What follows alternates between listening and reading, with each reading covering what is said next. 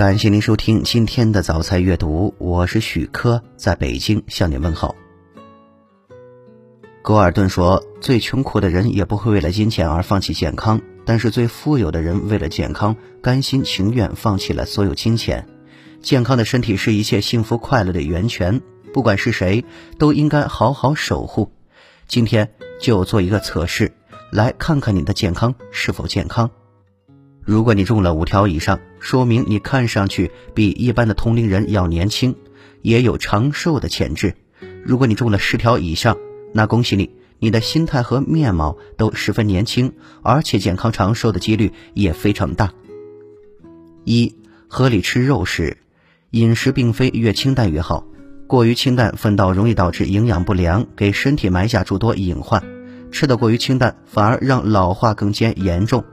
一项调查结果表明，不吃肉的人比两天吃一次肉的人患痴呆症的概率要高一倍。因此，饮食方面也不能过于清淡，也要适当合理的吃一些肉食。二，每天至少外出一次。如果你每天想出去走走，说明你的心态和行动都是健康。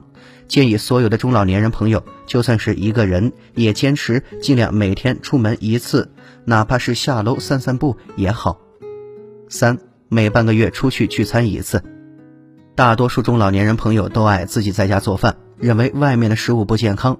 其实我们偶尔也可以外出吃吃饭，半月一次，穿上最喜欢的衣服，带上自己的老伴儿，叫上几个老朋友，出门享受一次年轻，尝尝自己没有吃过的外国菜，也是一种愉快积极的体验。四，有一颗爱美的心。人到中老年，适度的老来俏，不仅是个人身体健康的需要，也是现代文明的需要。白发一经染黑，就显得年轻许多。胡子勤刮，可使颜面保持整洁、容光焕发。有一颗爱美的心态，不仅能够美化自己，增添精神，而且也美化社会，成为一道夕阳风景，还利于社交活动，益于身体健康。正如谚语所说：“老要时髦，少要乖。”五不纠结，中年之后该释怀的释怀，该放下的放下，不要再为难自己、委屈自己，不要再逞强，不要再纠结。我们已经过了任性的年纪，生命由不得你再去糟蹋。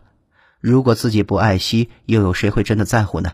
懂得释怀，心态会更好，看得更开，自然也就更长寿快乐。六，愿意接受新潮的事物。时代已经发生改变，生活观念也在不停的变换更新。我们不能总守着以往的观念来过日子，也要懂得与时俱进，多了解现在的新概念。如果你愿意出门去探索这个精彩的世界，接受当下最新潮的事物和观念，那你一定是一个乐在享受生活的人。七，拥有乐观的心态。据美国心理学家杂志报道。约百分之十七的美国人是乐天派，他们对生活有着积极的态度，有明确的目的和很强的社会认同感。他们要比悲观派的人更健康。我们应该努力保持乐观的态度，积极寻求生活的意义。在意大利的撒丁岛和日本的冲绳，那里有世界最长寿的人们。他们都很勤劳的工作，但是他们更注重和家人一起度过时间。提升自己的精神状态，并且喜欢帮助他人。八，喜欢交朋友。俗话说：“多个朋友多条路”，说的是人熟好办事。而澳大利亚的一项研究则表明，朋友多还能促使人长寿。有相关的研究结果表明。与五个以上亲密朋友一直保持接触或者电话联系的老人，比朋友相对较少的老人死亡率低百分之二十二。朋友能够帮助别人排遣压力、解决困难，也能激励健康的生活习惯。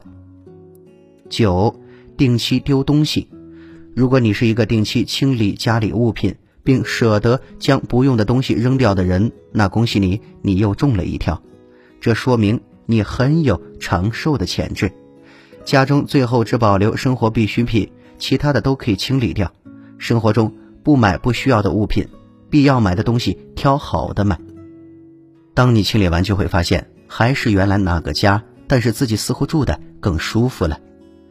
十有个真心喜欢自己的朋友，美国西达克瑞斯特学院的心理学副教授麦卡萨丁称，良好的人际关系是很好的减压剂，而知道有人一直支援着你，会让你身心都保持健康。十一，有陪在身边的老伴儿。少年夫妻老来伴，相伴一生的夫妻到老才重要。家常饭粗布衣，知冷知热结发妻。老了才真正懂得知冷知热的老伴儿是这一生最宝贵的财富。身边有一个知冷知热的老伴儿，生活也会更加快乐温暖，自然就会更加健康长寿。十二，喜欢和小孩一起玩儿。如果你喜欢和自己的孙辈或者小区里其他孩子一起玩，喜欢逗小孩儿，那说明你有一颗永远不老的童心。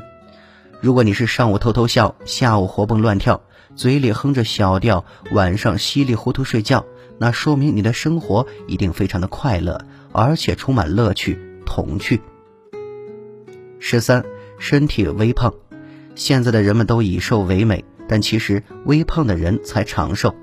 有研究发现，到了老年，微胖的人骨密度比较高，死亡率较低，呼吸系统疾病、骨质疏松、糖尿病的发生率也比较低，并且对环境的适应能力更为强大。而当流感、肺炎等疾病发生的时候，消瘦的老年人更易感染，而微胖的老年人相对较好。十四，更喜欢步行。一项对两千六百零三名男女进行的最新研究表明，每天坚持步行三十分钟的人，可定义为身体健康的人。不管他们体内脂肪含量有多高，都比每天步行少于三十分钟的人更长寿。同样，也有研究称，肥胖妇女可通过每天增加十分钟的运动来改善其心脏健康状况。因此，午饭后不妨走路散散步，每天尽量以各种方式多做一点运动。